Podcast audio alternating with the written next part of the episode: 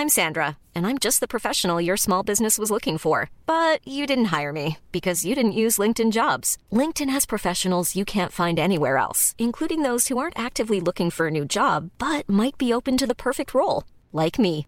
In a given month, over 70% of LinkedIn users don't visit other leading job sites. So if you're not looking on LinkedIn, you'll miss out on great candidates like Sandra. Start hiring professionals like a professional. Post your free job on linkedin.com/people today.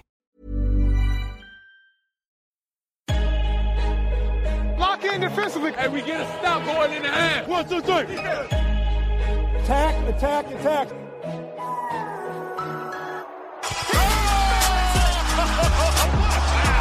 And a chase down block. He erased it.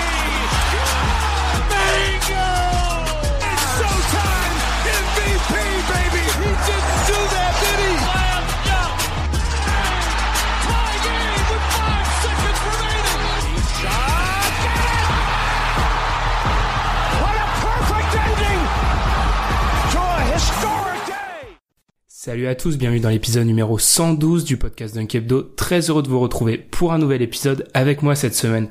Mon fidèle compagnon des finales et plus largement des playoffs, j'ai envie de dire. C'est Alan, ça va Alan? Salut Ben, salut tout le monde. On est là, toujours présent.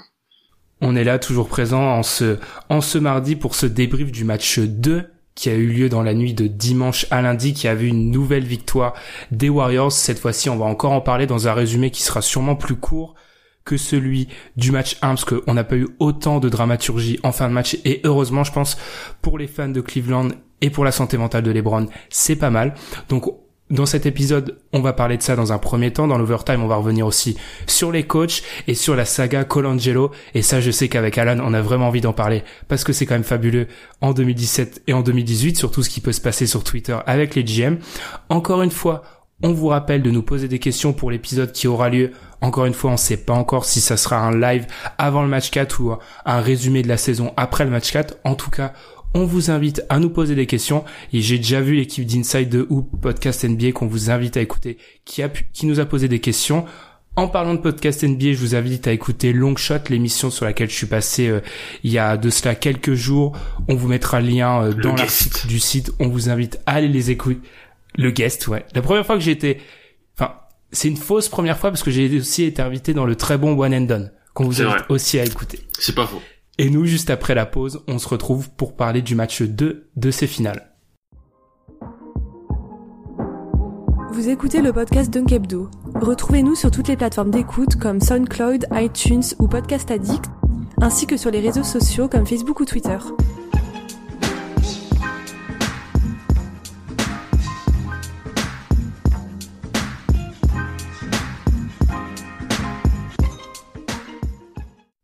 Après un match 1 qui avait vraiment défrayé la chronique, les Warriors se sont donc apposés 122 à 103 dans un match 2. Avant un retour à la Quicken Loans Arena, les Warriors mènent donc 2-0 sans grande surprise. Alan, ce que j'ai retenu de ce match 2, et je sais pas si t'es d'accord avec moi, mais c'est le retour des Warriors de 2017. Euh, ouais, je suis d'accord avec ça. Vraiment un- une belle domination euh, de Golden State pendant bah, jusqu'à la jusqu'à que les titulaires sortent euh, un peu à la fin du quatrième quart-temps et ouais vraiment une une équipe qui est imprenable encore plus chez elle vraiment celle qui ressemblait à celle de l'année dernière qui avait perdu qu'un seul match durant toute sa campagne de playoff ouais. Ouais, c'est ça. Dans leur, on va entrer dans le dans le vif du débat, mais dans leur façon de jouer, on en a assez parlé. On en a peut-être pas assez parlé dans le podcast, mais on en a parlé entre nous. On avait quand même la sensation ces derniers tours que les Warriors passaient juste au talent. Hein, C'est assez clair contre les Rockets, j'ai l'impression, où à l'exception du match 1 peut-être et de quelques passages par-ci par-là et de nombreux dans les troisièmes quarts-temps, on n'avait jamais eu des Warriors qui avaient déroulé comme tu l'as dit en 2017 où ils perdent un seul match et où l'équipe est exceptionnelle, imprenable. Enfin, il faut se rappeler de ce que ça demande aux Cavs pour leur accrocher ne serait-ce qu'un match. Là, on a eu des Warriors où Kevin Durant a fait un boulot vraiment assez incroyable sur LeBron. On va revenir sur la défense de LeBron plus en pré- plus précisément. On a vu un Curry en feu. Est-ce qu'on a déjà vu Curry à ce point dominant en finale sur les quatre dernières années? Je crois pas. hein. Bonne question. Sa, sa partie de dimanche était... Bah, tous ceux qui disent Curry est pas un joueur qui a vraiment fait de, de grandes choses en finale, c'est, c'est, partiellement vrai, mais alors ce qu'il a fait vendredi soir, et même euh, ce qu'il a fait dans, les deux premiers matchs. Hein. C'est du, du gros gros Curry.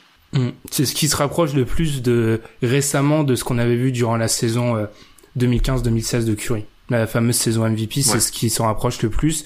Même si je tiens à rappeler que et ça ça renvoie à la défense des Cavs hein, qui a pas été génial, mais Curry a, a marqué 9-3 points certes, mais sur ces 9-3 points, il y en a 8 où il est ouvert ou grand ouvert, et en tout, il a eu 14 shoots ouverts ou grand ouvert durant ce match 2. Quand tu as Stephen Curry en face, il faut s'attendre à ce que ce genre de shoot-là rentre. Et c'est peut-être ça, euh, parce qu'il y a pas mal d'angles sur lesquels on peut attaquer ce match, c'est peut-être ça aussi qui, qui, est marquant côté, côté Cavs, c'est leur début de match ou leur défense. On avait vu des belles promesses dans le début du match 1 de la communication.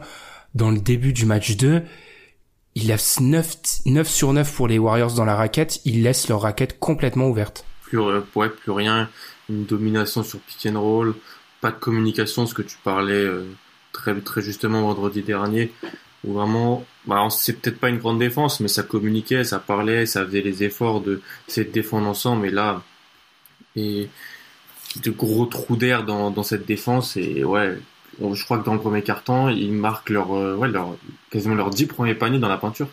Les, les Warriors, mm. ils attaquent la peinture euh, très fortement et c'est, ça devient extrêmement dur pour, pour les Cavs en face parce que oui, on, on a une, cette idée des Warriors qui qui envoie des bombes à trois points, mais c'est surtout une équipe qui, qui peut très bien finir près du cercle. Et quand ils le font, après, ça, ça permet de, de, de, de, proposer des, des, propositions de shoot de loin, et là, ça devient le combo euh, qui, qui ne peut pas être stoppé. Mmh, ouais, c'est très juste ça. On voit bien dans ce début de, dans ce début de match là, euh, il y a vraiment cette volonté d'aller à l'intérieur et c'est pas sur du drive, c'est vraiment sur ce qu'on a vu des Warriors ces dernières années, enchaînement de passes et on trouve l'homme ouvert ou à travers des cuts, notamment Javel McGee ou même plus largement euh, les intérieurs des, des Warriors qui s'en sont donnés à cœur joie. Et ça, c'est vraiment, c'est dur pour Cleveland parce qu'on avait mis en avant dans notre débrief du match 1 le fait qu'ils avaient peut-être trouvé quelque chose avec les rebonds parce que Nance, parce que Tristan Thompson, parce que Love avait fait du taf et que c'était dans la continuation de ce qu'on avait vu de la part des Rockets. Là, Steve Kerr a décidé de jouer grand avec Javel McGee. Il y a même un moment où il y a un 5 avec Javel McGee, Kevin Looney et Draymond Green. Et les Cavs n'ont pas trouvé de solution contre ça. Mm, c'est clair. C'est clair. Et puis, oui, c'est, même sans Igodala, ils, ils, ils ont réussi à avoir un jeu fluide de passe, comme tu l'as dit où il y a plein de passes, 3-4 passes de suite avec à chaque fois une extra passe faite pour la position et au lieu de, de, de, de trouver la solution à 3 points, il y avait des très bons cuts comme tu l'as dit vers le cercle et ils étaient perdus les Cavs déjà que c'est pas une bonne défense si tu leur en fais trop comme ça ils savent plus où, donner de la tête et mm. les Warriors ont vraiment appuyé là où ça faisait mal dans, dans ce début de match. Par rapport à ça au grand, pour moi, enfin, je l'ai encore une fois, je l'ai dit dans Long Shot, on vous invite à aller les écouter. Pour moi, je pense que là, on a la matérialisation. Il faut que j'évite de faire ce genre de mots longs vu que j'ai toujours du mal à les prononcer. On a vraiment ce qui fait mal aux Cavs depuis la perte de Kyrie, c'est qu'en fait, on a vu que Javel Magui, ce que font la plupart des équipes, c'est ce qu'a fait les, c'est ce qu'a fait les Rockets en fait, quand il est sur le terrain, tu, tu fais en sorte qu'il soit sur l'extérieur face à un petit, le petit l'attaque et très vite tu le sors du terrain parce qu'il est injouable. Mm. Là, les Cavs ont pas ce joueur là. Euh, Jordan Clarkson, on va en reparler, mais Jordan Clarkson, ça commence à faire, moi ça me fait limite pitié à ce stade. Georgie n'est pas un attaquant naturel. Et LeBron, en fait, la défense, on va en reparler plus tard, leur défense face à LeBron est assez intelligente parce qu'elle force euh, LeBron à ressortir la plupart du temps. Et en fait, du coup, si tu attaques pas Javel Magui, bah, ça reste un mec qui peut protéger la raquette vu qu'il est très long. Mm. Et en l'air, il est tellement long qu'il y a aucun joueur des Cavs aussi long dans leur effectif. Donc, bah, c'est un peu un cheat code, alors qu'en théorie, Javel Magui n'est pas censé être euh, un cheat code euh, dans une finale NBA. Et ça, ça pourrait être un vrai problème pour les Cavs euh, par la suite. Vrai problème, ouais. Et puis, comme tu as dit, cette perte de Kyrie qui, qui fait que c'est beaucoup plus facile pour les, Warriors de switcher, de, de pouvoir euh, résister défensivement. Euh, ils peuvent le faire sur J.R. Smith, ils peuvent le faire sur, euh, sur George Hill, et ça permet, il n'y a pas de panier simple dans le bac courte des Cavs, ce qui permet de laisser Javal Magui, qui en plus fait un taf bon en protection de cercle, face à LeBron quand il va au cercle, face à Tristan Thompson, même face à Kevin Love, Et c'est un avantage des deux côtés du terrain pour, pour ces Warriors. Là où dans les années précédentes, dans les séries précédentes, quand il y avait Javel Magui sur le terrain, il était tout de suite euh, exposé par son, son manque de, de, capacité à essayer de, de, garder les, joueurs du bac court adverse, qui pouvaient être James Harden, Chris Paul au tour précédent, qui pouvaient être Kyrie dans, dans les finales 2017, ce qui n'est pas là euh, dans l'équipe, un élément qui n'est pas dans l'équipe des Cavs cette année. Hmm. Et franchement, ce, ce choix de, de Steve Kerr de, de jouer grand, il est assez intelligent, mais pour moi aussi, ça illustre totalement le fait qu'il a une marge de manœuvre mais immense dans cette série et qu'on peut même pas pour moi parler de duel des coachs à ce niveau-là parce que Lou, la moindre petite erreur ou le moindre ajustement pas juste qu'il peut mettre en place, c'est sanctionné. Mm. Il faut rappeler que dans ce match 2, Steve Kerr, lui, il a la possibilité de faire jouer David West 11 minutes. Ce qui est fou. Parce que David West ne doit pas avoir le, le terrain à ce moment-là. Il y a même un moment où David West a deux fois la balle, fin du deuxième carton, deux fois la balle, dos au poste de suite. Mm. Alors c'était sûrement un système où les Warriors aiment jouer ce système-là où en fait David West a la balle, dos au poste. En fait, il va trouver un mec ouvert euh, derrière la ligne à trois points, mais ça s'est transformé en deux deux euh, post-up de David West. C'est impensable de laisser des post-up à David West, mais ils ont tellement de marge qu'ils sont en possibilité de le faire. Et vraiment, pour en revenir à, à cette idée des grands, ça peut être un domaine où on se demande comment Cleveland peut s'en sortir. Eh ben, Parce que ils peuvent pas trop. Hein. Il, faut, il, ils ont pas, ils ont personne à, à mettre en face parce que Tristan Thompson est bon mais Tristan Thompson est plus adapté quand ça joue small en face. Mm. Là, euh, il est dominé. Maggie est trop grand, trop long. Il y a personne dans l'effectif des Cavs. On va me dire Ante Zizic. Non. Oui, non, c'est pas, c'est pas possible à ce, stade-là. Et c'est un vrai problème pour les Cavs, ça. Vrai problème pour les Cavs. Il n'y a pas de, de solution. Euh. Il n'y a pas de vraie solution à part Tristan Thompson et qui, qui peut être en difficulté aussi parce que en face est tellement intelligent que ça switch à la perfection et que sur une action il peut se trouver face à Draymond ou, face à KD et là c'est sanction directe. Mm. C'est très délicat. Ouais. On a un petit peu ça le, le ton est un petit peu euh, morose mais c'est vrai que c'est vrai que c'est une perso je m'attendais pas à ce que le, le jouet grand fasse aussi on aurait dû l'anticiper mais fasse aussi mal aux Cavs en fait. Au et si tu commences, si ce qui est pas censé être le point fort des, des Warriors, jouer grand, commence à devenir euh, une arme face aux Cavs, c'est terrible pour les Cavs. Mm. On, on, peut peut-être parler des Cavs sur ce match 2. On est d'accord pour dire qu'il n'y a pas eu vraiment de contre-coup du match 1. Non, non, il n'y a pas vraiment eu de contre-coup du match 1.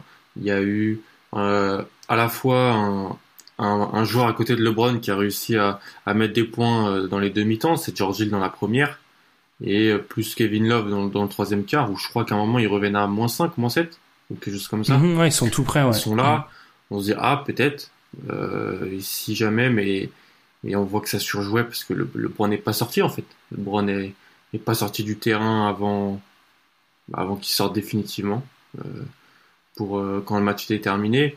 Ça, ça surjoue un peu et puis là en face les Warriors ont, ont défendu intelligemment comme tu as dit LeBron essayant de limiter au, maximum euh, le fait qu'il puisse avoir du mouvement et avoir de l'espace pour enclencher son, son mouvement vers le cercle, chose qui, fait excellemment bien ensuite pour finir au panier ou pour ressortir sur les shooters.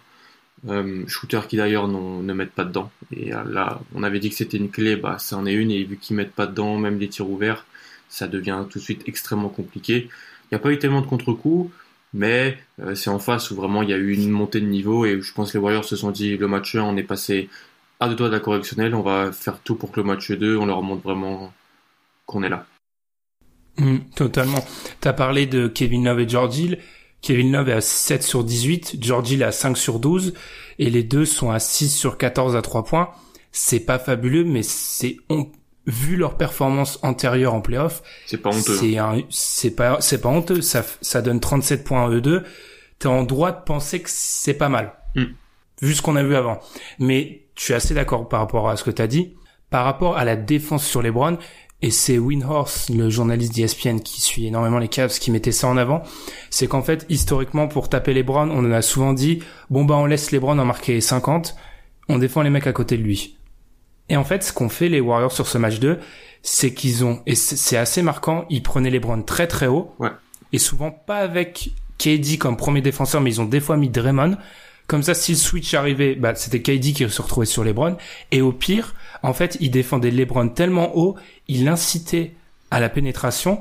Et euh, dans la raquette, il y avait soit un Javel Magui, soit un KD, soit un, un intérieur qui l'attendait. Donc on a vraiment cherché à inciter LeBron à écarter le jeu, à balancer vers ses, ses joueurs sur les sur les extérieurs qui n'ont pas mis un shoot. Mm. C'est ça. Kai Korver a pas mis. Kai Korver en 17 minutes de temps de jeu n'a pas mis un shoot. Et ça. Euh, qu'est-ce qui t'apporte c'est assez d'autre? difficile. Rien. Et il est là vraiment pour ça. Il a besoin de ça. Il faut savoir que Kyle Korver, j'ai commencé, j'ai fait mes petites recherches. C'est, ça commence à devenir une constante son incapacité à scorer face aux, aux Warriors. Il a joué 127 minutes entre cette série et celle de l'année dernière contre les Warriors. On en est à 7 matchs. Il a marqué 6 tirs à 3 points. Quand Kyle Korver marque pas à 3 points, c'est 17 minutes. Alors certes, il attire parce que c'est un danger, mais entre ce qui te fait perdre en défense, il a, il a aucun apport, Kyle Korver. Quand il doit rentrer sur le terrain, il doit avoir un, il doit avoir un ratio d'un un, tro- un tir à 3 points tous les 6 ou 7 minutes. Au mieux. Ouais, il doit être- oui, voilà. Il, il est là pour, euh, il est là pour te mettre des, des paniers en sortie de banc. Tu peux attendre 3-4 tirs à 3 points de, de Kai Korver sur, sur, sur son temps de jeu. Là, la stat que tu balances, elle fait mal, hein, parce que qui peut mettre des tirs à par Korver à côté de LeBron, euh, on se le demande aussi. Je- Jeff Green est sans surprise retombé sur terre. On commence à s'inquiéter. Il est retombé sur terre. C'était qui ce mec? C'était pas lui. Oui, oui, pendant deux matchs, euh, J.R. Smith. J.R. Smith, j'ai lu beaucoup de trucs comme quoi il y avait un contre-coup. Pour moi, il est juste dans la droite lignée de ses playoffs. Hein. C'est ça. Deux sur clair. neuf au tir, il est dans la droite lignée de ses playoffs, il rate des shoots ouverts. Euh, Il a pris un coup physiquement, JR, j'ai l'impression. Euh, toute la Ça, saison, c'est- toute, toute la saison. c'est vrai, ouais. C'est physiquement, je trouve qu'il a pris un coup. Euh, JR, c'était un joueur qui avait du jump quand même, qui pouvait créer de la séparation. Euh, il avait un, un step back qui lui permettait de, de créer de la séparation, comme je le disais. Il allait au cercle, il pouvait claquer des gros dunks. Il y a, c'est plus JR ça. JR là, c'est c'est un catch, and- il joue qu'en catch and shoot. Et quand il met pas dedans, c'est- il a plus le, le coup de rein. C'est plus une menace avec son dribble pour marquer autrement, j'ai l'impression. Je sais pas ce que t'en penses, mais c'est l'im- Ah oui, non mais c'est totalement vrai. Son step back, c'était un peu son, sa signature. Euh, il le prend plus jamais. Et même des fois, quand il le prend, tu vois bien qu'il crée pas assez. Son défenseur est tellement près de lui, bah, qu'il s'arrête et il cherche un coéquipier pour une, une, une passe. Parce qu'il a pas créé la séparation pour prendre le shoot, Mm. même si on sait qu'il a tendance à prendre des shoots, même si il y a un défenseur sur lui. Mais je suis totalement d'accord avec ça. Et même défensivement, on voit que c'est plus le JR des premières euh, campagnes avec euh, les Cavs où là, euh, défensivement, déjà que de base, c'est un joueur qui fait des erreurs mentales euh, Mm. Stupides. Et je pense que le match 1 a complètement illustré ça. Là, euh, si en plus il est moins bien physiquement, c'est vrai que c'est plus le, c'est plus le même joueur. Mm. Et même, même quelqu'un comme Tristan Thompson, certes, il met, il met quelques points, mais au rebond, il, il prend trois rebonds offensifs en plus de 20 minutes. Mm. Et c'est, c'est là où il fait son beurre. Et les, les Warriors ont fait ce, ce qu'on, ce qu'on avait mis en avant qu'ils n'avaient pas fait durant le match 1. Ils ont box out, ils avaient des grands. Et là, ça, ça devient trop difficile. On peut peut-être parler de KD. Parce Ouais. qu'on a parlé de, on a parlé de Stephen Curry. J'ai été impressionné par le match de KD personnellement. Impressionné par quoi? Par sa propreté, par sa... Bah parce qu'en fait, il est redevenu KD de de, de, de, de 2017 en fait. Ouais. Il prend il prend moins de shoots, il a pris 14 shoots sur ce match, c'est son plus petit total des playoffs cette année. Avant, c'était 17. Vraiment, il a été juste, on voit bien les shoots qu'il prend, il est dos au poste face à J.R. Smith, face à George Hill, c'est des shoots faciles pour lui. Il arrive à utiliser les ISO quand il est face à Kevin Love. Il a pas pris ses shoots difficiles, je rappelle la stat que j'avais donnée, match 1 contre Jeff Green, il a 1 sur 7. Or certes, Jeff Green, c'est pas Kawhi, mais il est il est quand même embêtant parce qu'il est long, il est grand. Là, il a profité des match-up euh, des match-up favorables et puis en, en défense, gros boulot sur les Browns. Ouais, ouais, je suis totalement d'accord. Euh, le KD des, des finales de l'année dernière, ce KD où tu as l'impression que tout tir est un bon, est un bon tir, c'est pourquoi il, il nous a dit qu'il était venu aux Warriors en fait. Pas le KD de la série contre Houston et du match 1, ce, le KD, un KD où on avait l'impression que c'était ISO KD, euh, en- dans les mauvaises années, les mauvais matchs d'Oklahoma City, ce pourquoi il avait Mhm, quitté ouais. Oklahoma City. Et là, c'était ouais, une propreté, pas beaucoup de, pas beaucoup le ballon en main, une espèce de KD aussi en fin de chaîne, ou qui, qui est juste là pour mettre le panier et qui, qui doit être extrêmement propre et très facile, quoi. Le KD, KD 2017. Hum, totalement, ouais. On adore tous les deux Sharp, Andrew Sharp de Open Floor. Ouais. Et il avait fait une comparaison que j'avais adoré, moi, par rapport à ces Warriors un peu en difficulté qui, qui récitaient pas vraiment leur basket habituel. Il avait fait une comparaison avec le hit de 2011 où en fait t'avais l'impression bon il fallait donner la balle à, à un peu de balle à, à, Dwayne Wade un peu de balle à Chris Bosh. Ah oui mais si ces deux là sont chauds il faut quand même donner la balle à LeBron parce que c'est LeBron. Et on avait un peu cette sensation là avec les Warriors ces derniers ces dernières semaines ce qui était complètement paradoxal parce que l'année dernière ils avaient joué en, en parfaite harmonie alors que c'était leur année 1 mais là je suis d'accord avec toi on a revu du bon KD et c'est pas un hasard il y a une stat qui est vraiment marquante. On en est au 19e match de playoff des Warriors quand KD prend moins de 22 shoots, 10 victoires, une défaite. Quand KD prend plus de 22 shoots, 4 victoires, 4 défaites. Il doit, il doit moins shooter, en fait. Il, il doit être dans le collectif. Et c'est pour ça, c'est ce qui peut frustrer KD, c'est que t'as l'impression de pas avoir du 100% KD des fois. C'est juste que là, il est dans l'efficacité totale. Et en défense, je l'ai dit, je l'ai dit par rapport à LeBron. 5 sur 8, LeBron certes contre lui, contre lui dans le match 2. Mais pour rappel, il avait pris 15 shoots dans le match 1 donc il a vraiment réussi à lui faire réduire son nombre de shoots. Et par exemple contre un Kevin Love dit euh, il défend et Kevin Love est à 1 sur 6. Ouais. L'impact de, de, de, de, Durant défensivement était bien plus fort que dans tous ses playoffs, j'ai l'impression. Ah oui, vraiment, gros, gros match. Il s'est vraiment réveillé. Mm. Ah, c'est des mecs qui ont de l'ego aussi. Hein. Tu vois, ces gens-là, donc euh, ça voit que ça part, que ça un peu parlé un peu de contre-performance, de mauvais Warriors, de mauvais KD ça, se réveille.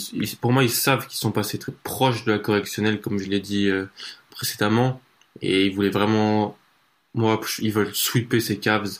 Je pense que c'est dans leur, dans leur mentalité, montrer que c'est les plus forts et de loin, et ça s'est vu sur, sur les 48 dernières minutes. Totalement, même dans leur attitude, au niveau de, LeBron a eu pas mal de, de fois dans le match 1 où il, il a drivé et il s'est retrouvé tout seul. Enfin, panier facile. Il a pas eu ça une fois de tête dans le match 2.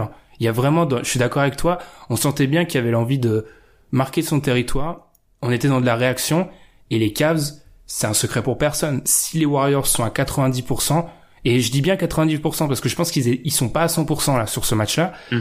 bah c'est impossible pour les Cavs. Il y a trop d'écart et c'est c'est pas une surprise. C'est clair.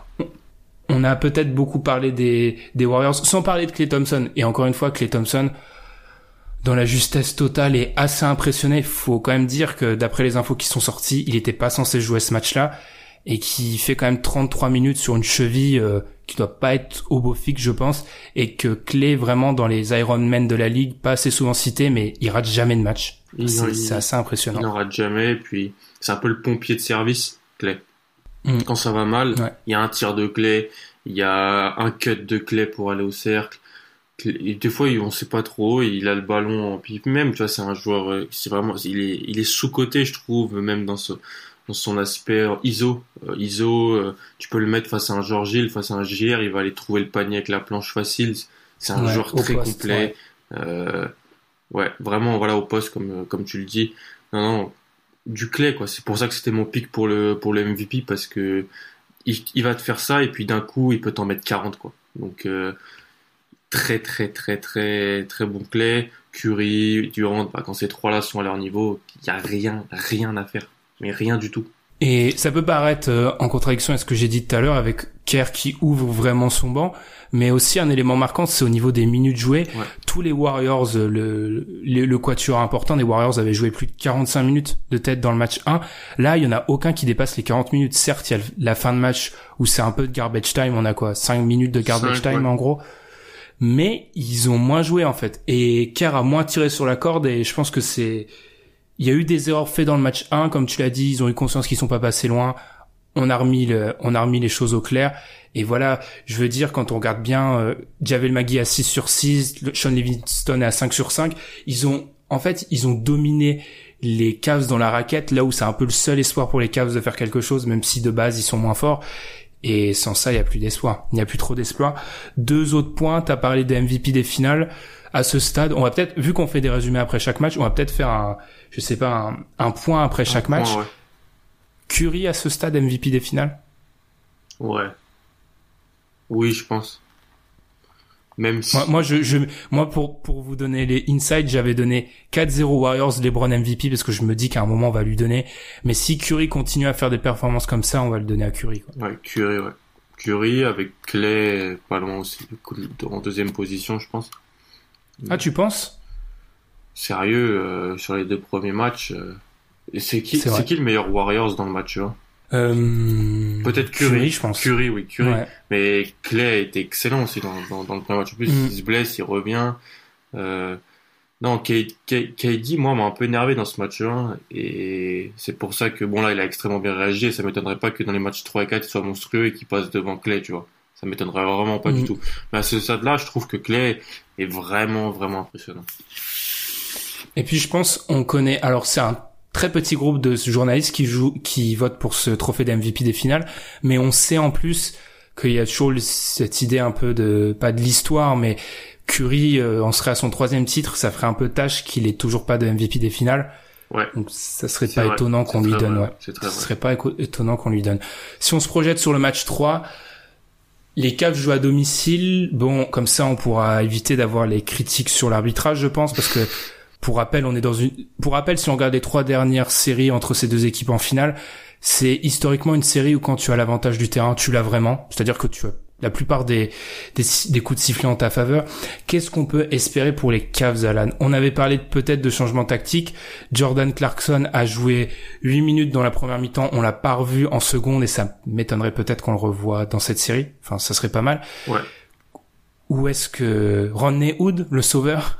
Quand t'es à te demander un, un, un Rodney Hood en match 3 des finales NBA, avec sachant ce qui se passe dans le vestiaire des Cavs avec lui, et même qu'il n'a pas été bon depuis le, depuis le trade, son trade de Utah, c'est que vraiment la maison est en feu. Mais euh, Est-ce que c'est uniquement du de l'interne? Moi, je commence à me demander s'il n'y a pas euh, énormément de problèmes en interne. ah, bon, Parce que et sur le terrain, il n'a pas été excellent non plus. Hein.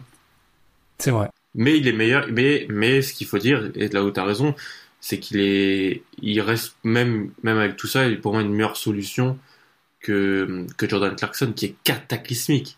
C'est-à-dire que je l'ai défoncé vendredi, j'aurais pu faire, je peux faire pareil maintenant, je vais pas le faire, mais on tire pas sur un amateur, mais Et Non, mais en plus, t'avais, je pense que tu avais très bien justifié pourquoi il jouait, hein, pour cette, cette capacité à créer de l'attaque de rien. Mm. Mais mais ses choix sont incompréhensibles en fait. Il est perdu sur le terrain. C'est, Ouais, t'es, pas aux Lakers contre les Suns en février là. Hein. T'es en finale NBA, c'est, c'est pas pareil. Hein. C'est pas du tout le même basket. Non, c'est pas la, ouais, c'est pas, c'est deux salles, deux ambiances, tu vois. Mais c'est pas, c'est pas du tout la même chose. Mm. Euh, on a vu un peu moins de Larry Nance sur ce match-là, qui a eu moins d'impact.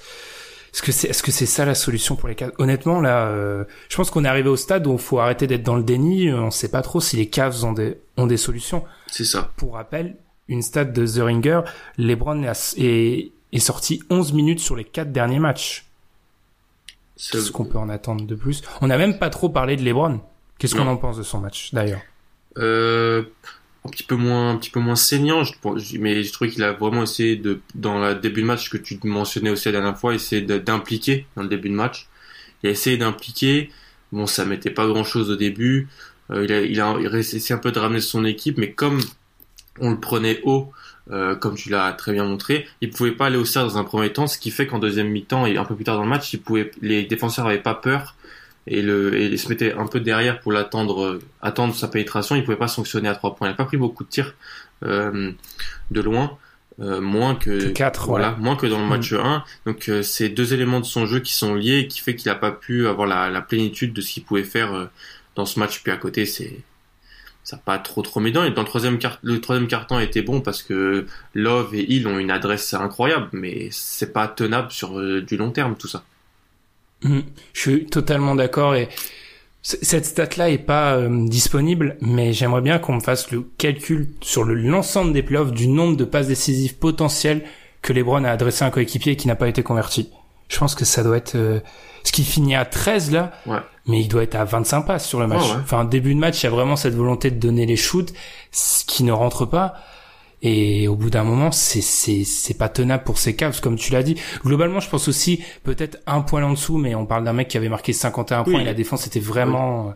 Il était un poil en dessous.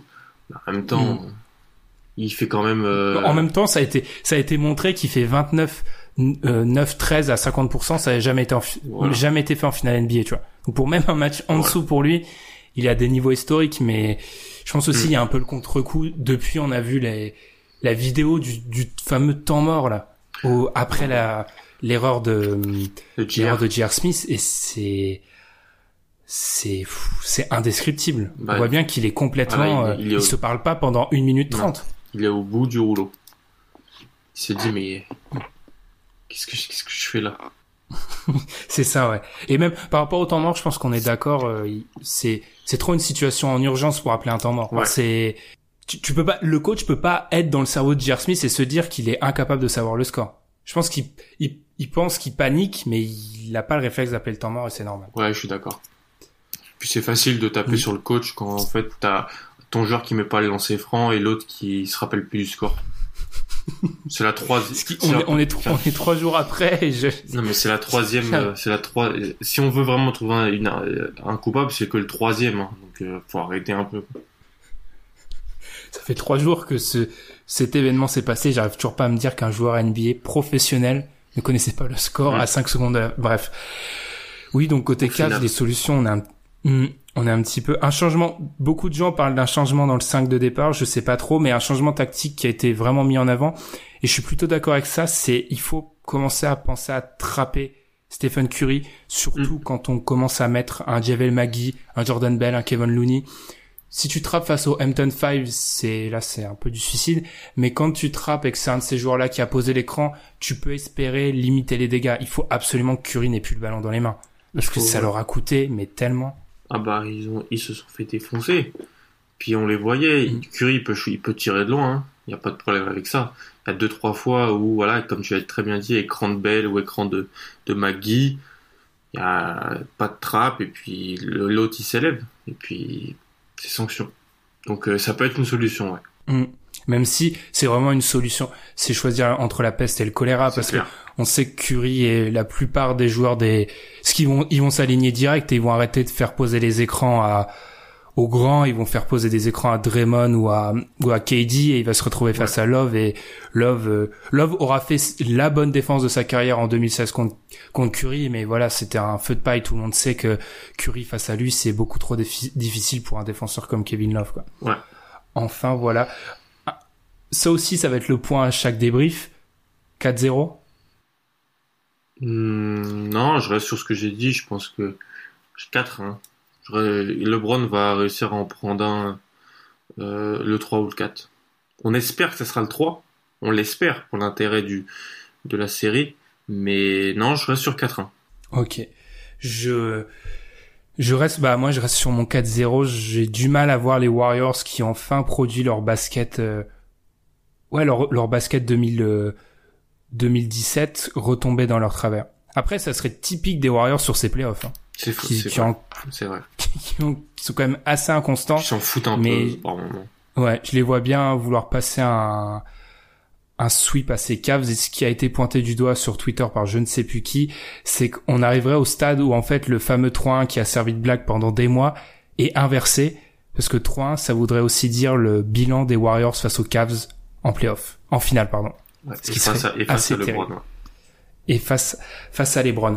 Donc voilà, on en a fini pour ce petit bilan du, match 2, un peu plus court. Hein, forcément, on n'a pas eu les, les le quart d'heure à disséquer euh, un début un début de match assez à- à- une fin de match pardon assez folle. Et nous, on se retrouve juste après l'overtime pour parler des coachs et de Brian Colangelo.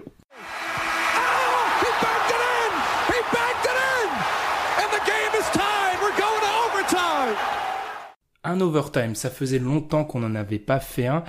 Alors Alan, les coachs, les postes de coach commencent à se remplir. À l'heure où on enregistre, seules deux équipes ont encore un poste, vac- un poste vacant. Les Raptors, qui eux, ça peut se comprendre, ont vu le départ, le, le licenciement de Dwayne Casey assez tard, Mm. après le sweep subi contre Cleveland. Et les Pistons. Je vais peut-être te lancer sur ça plutôt que de parler des, des coachs euh, qui ont été euh, qui ont été euh, embauchés. Ouais. Je- on connaît ton amour pour les Pistons. Mhm. Et apparemment, c'est peut-être Jason Kidd qui se... Enfin, Jason Kidd a été un temps pressenti. Maintenant, on est plus sur du Dwayne Casey ou le coach de Michigan. Ouais. Est-ce que c'est pas un peu le poste... euh, C'est le poste que personne, ne veut. C'est pas le poste que personne ne veut. C'est la pire situation de la ligue en termes euh, de contrat et même plus que ça en termes de futur. Euh, autant médiatiquement que sportivement, c'est une catastrophe. Euh, il n'y a pas d'avenir. On est bloqué sur du moyen long terme. Il y a personne dans leur nouvelle salle.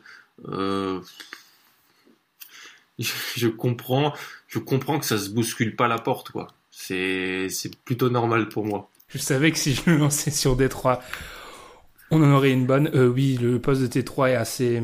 Mais assez compliqué, c'est parce qu'il y a beaucoup de fans de Détroit qui nous suivent en plus, et je, je les salue quand même. Mais eux-mêmes savent, ils le savent. Non, mais eux-mêmes savent qu'au moment où Jason Kidd commençait à être pressenti, là, j'ai commencé à avoir des vagues de, de désespoir. Ils ont évité Jason Kidd. Ouais. Faut déjà se dire ça. Si Jason Kidd n'a pas le poste de Détroit, quel est son futur en NBA Je le demande.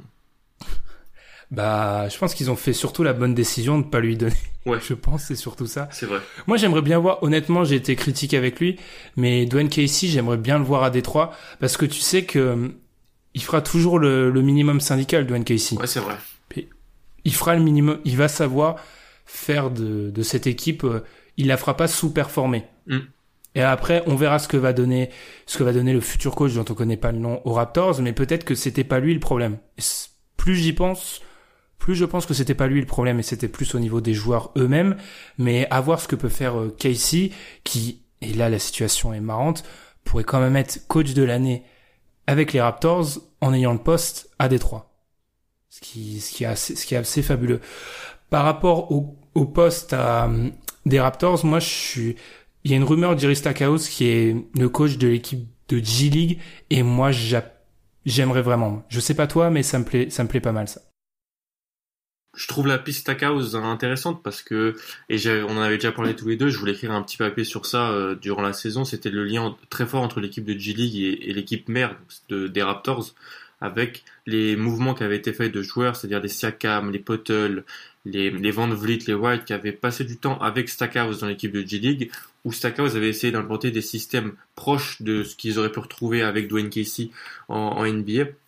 Ça lui faciliterait le job en fait. Il a déjà eu ces joueurs-là sous ses ordres. Il connaît un petit peu l'attaque et la défense euh, qui était jouée par les Raptors. Et puis je trouve ça plus intéressant de, le prendre lui que de prendre un énième coach euh, euh, qu'on a déjà vu ou, un, mec qui été assistant pendant longtemps et qui en fait est un emploi fictif, hein, on va pas se mentir, dans pas mal de postes de NBA. Je trouve ça, intéressant comme toi. Totalement d'accord. La filiation est évidente et ce serait une promotion en interne comme quand l'entraîneur de CFA devient entraîneur. Enfin, voilà, c'est assez logique et je suis totalement d'accord avec ça. Puis on sait pas des fois, on a l'impression qu'il y a des joueurs qui sont plus réceptifs quand c'est un ancien joueur qui parle mm. du, de la trempe de Stackhouse. Donc euh, pourquoi pas? Stackhouse qui avait un pedigree quand même, qui a, qui a été vraiment un bon joueur euh, à son époque. Par rapport aux coachs qui ont qui ont déjà aux postes qui ont déjà trouvé preneur, on avait un petit peu parlé de Phoenix. On va plutôt se concentrer sur les Bucks. Les Bucks qu'on avait pas mal critiqués quand ils étaient sortis hein, face aux Celtics a posteriori, vous l'aviez déjà dit, un épisode où j'étais absent, mais mm. ça, vu ce qui s'est passé ensuite pour les Celtics, je pense qu'on voit les, la performance des Bucks sous un autre jour. Mike Budenholzer est arrivé. Là, on peut être que séduit, Alan. Franchement, un coach de la trempe de Budenholzer dans une équipe qui était un petit peu dysfonctionnelle, ça a de la gueule. Qui était beaucoup dysfonctionnel même. Euh, ouais, franchement, j'ai pas trop j'ai toujours du mal un petit peu à juger les coachs je préfère voir les joueurs qu'ils essayent d'amener dans un premier temps tu vois parce que ça ça marque la trempe la patte mhm. d'un coach mais oui Mike Budenholzer avec un un ovni de la trempe de Giannis euh, c'est très intéressant à voir maintenant ce qu'ils vont faire dans leur intersaison qui va être très très très intéressante aussi et ça nous permettra d'avoir enfin la réponse parce que pas mal de voix s'élèvent pour dire que le vrai problème des Bucks c'est pas le coaching c'est pas Jason Kidd même si Jason Kidd est loin d'être exempt de tout reproche le vrai problème des Bucks, c'est l'effectif, bah là, on va avoir mm. l'occasion de le voir. Parce que si Budenholzer n'arrive pas à faire grand chose de cet effectif, le problème c'est l'effectif. Je pars du principe que Budenholzer a prouvé encore cette année avec Atlanta, parce que je suis désolé, Atlanta n'a pas le niveau euh, affiché euh, cette année. Enfin, Budenholzer les a fait surjouer. Et je pense que. Lloyd Pierce, qui a un autre, euh, un autre nouvel arrivant, on va très vite voir, euh, l'ancien assistant des 76ers, on va très vite voir que ce qu'a fait Budenholzer avec les, les, quelques joueurs qu'il avait, euh, dont on a parlé hein, dans le One and Done, Mm. c'était vraiment, euh, c'était vraiment pas mal.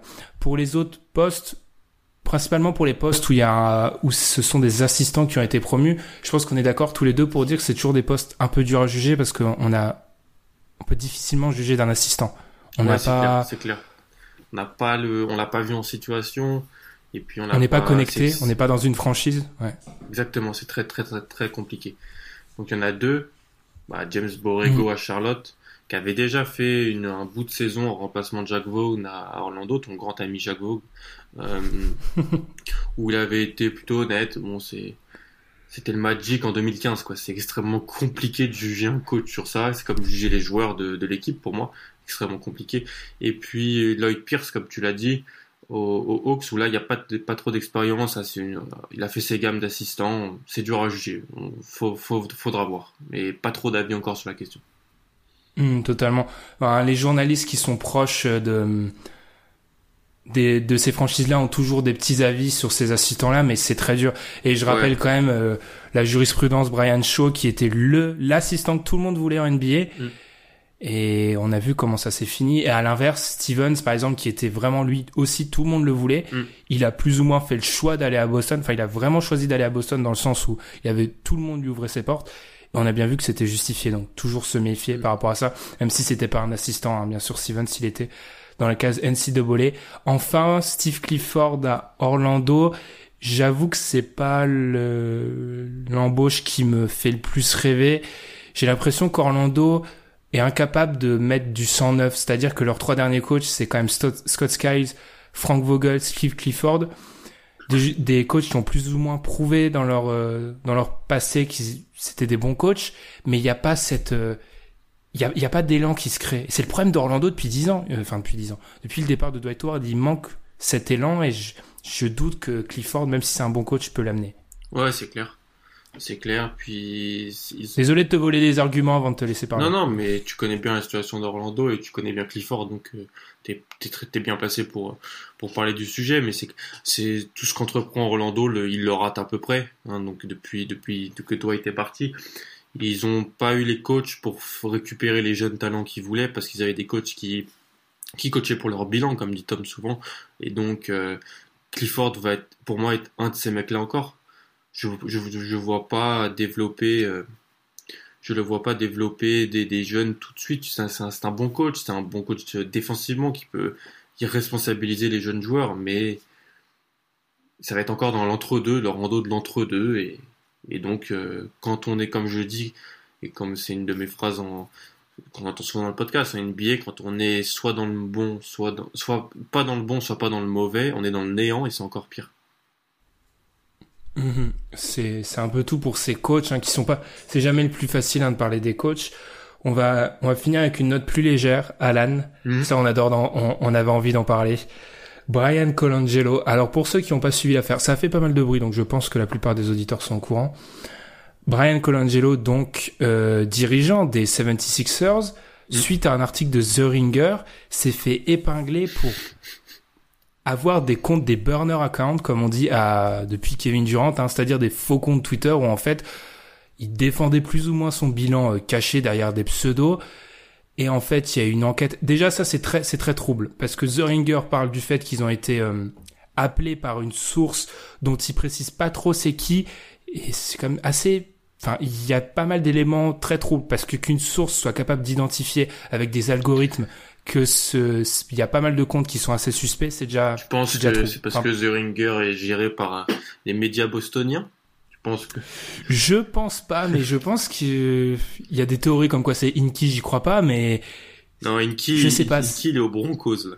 Il fait autre chose maintenant.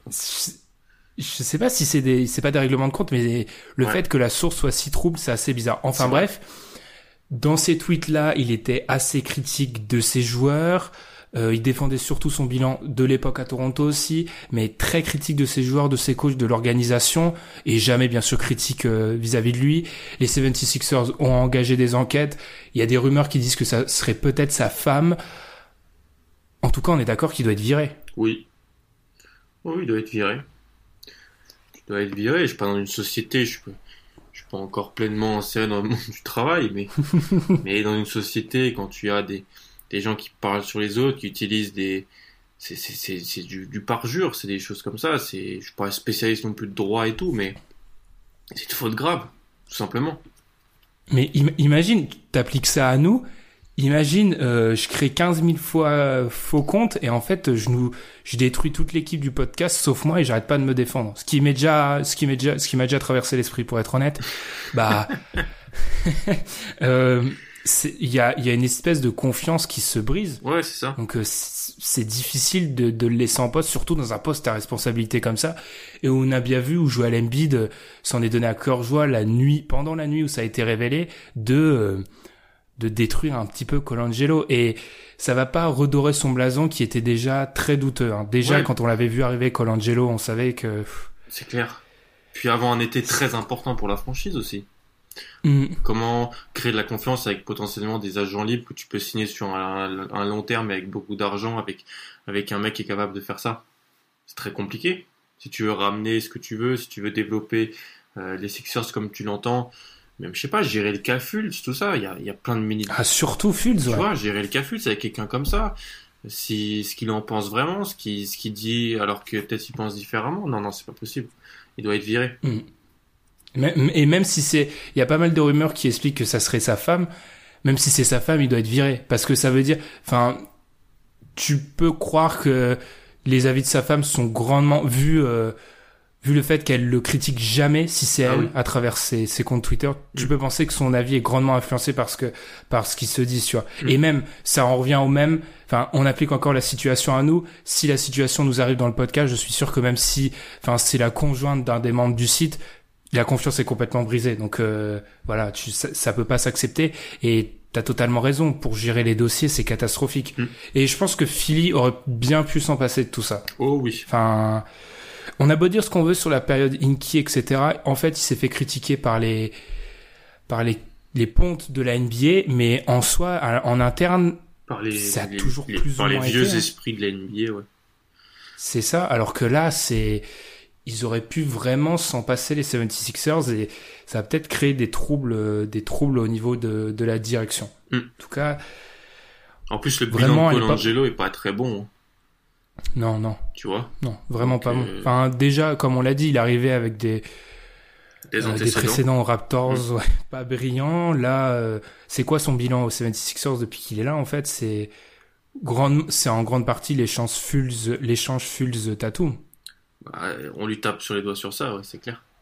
On lui tape Pour les ça, sur donc, ça. euh, Puis Mm. euh, c'est Et où dans ses tweets, dans les tweets en question, il remet en question l'aspect mental de ces de ces jeunes pousses. voilà. Non, mais c'est pas possible. Non, non, mais c'est pas possible. c'est clair. Mm. Je C'est suis d'accord. c'est c'est pas c'est pas possible.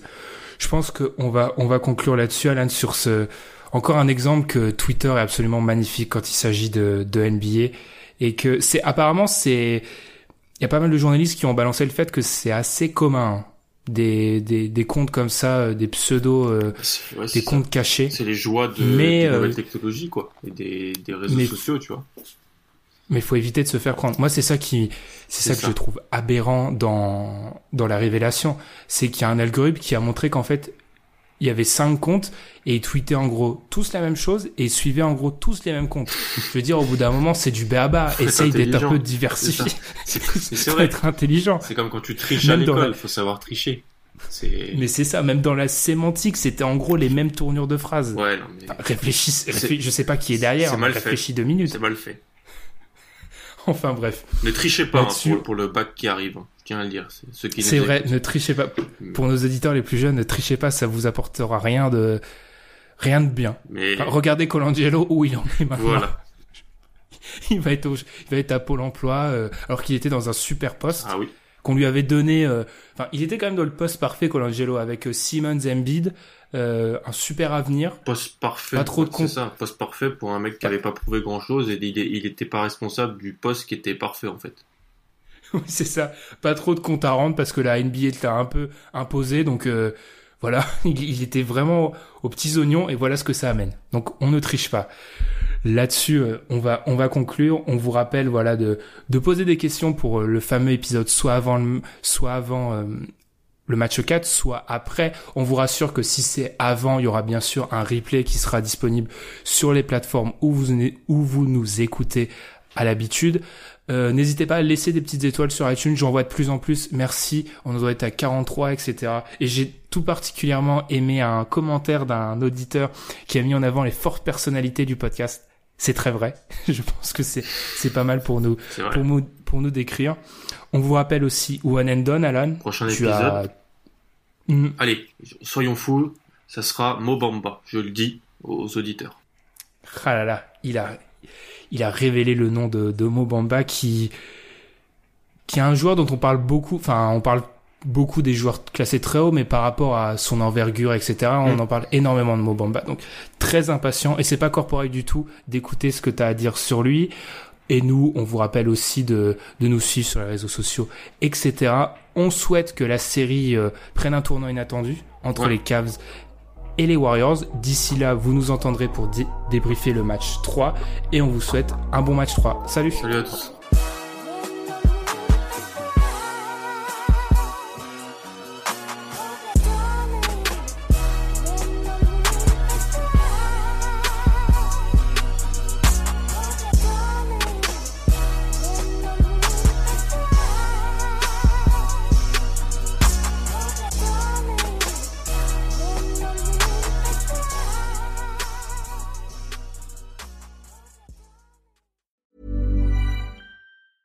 Planning for your next trip? Elevate your travel style with Quince. Quince has all the jet setting essentials you'll want for your next getaway, like European linen, premium luggage options, buttery soft Italian leather bags, and so much more. And is all priced at 50 to 80% less than similar brands. Plus, Quince only works with factories that use safe and ethical manufacturing practices. Pack your bags with high-quality essentials you'll be wearing for vacations to come with Quince. Go to quince.com slash pack for free shipping and 365-day returns.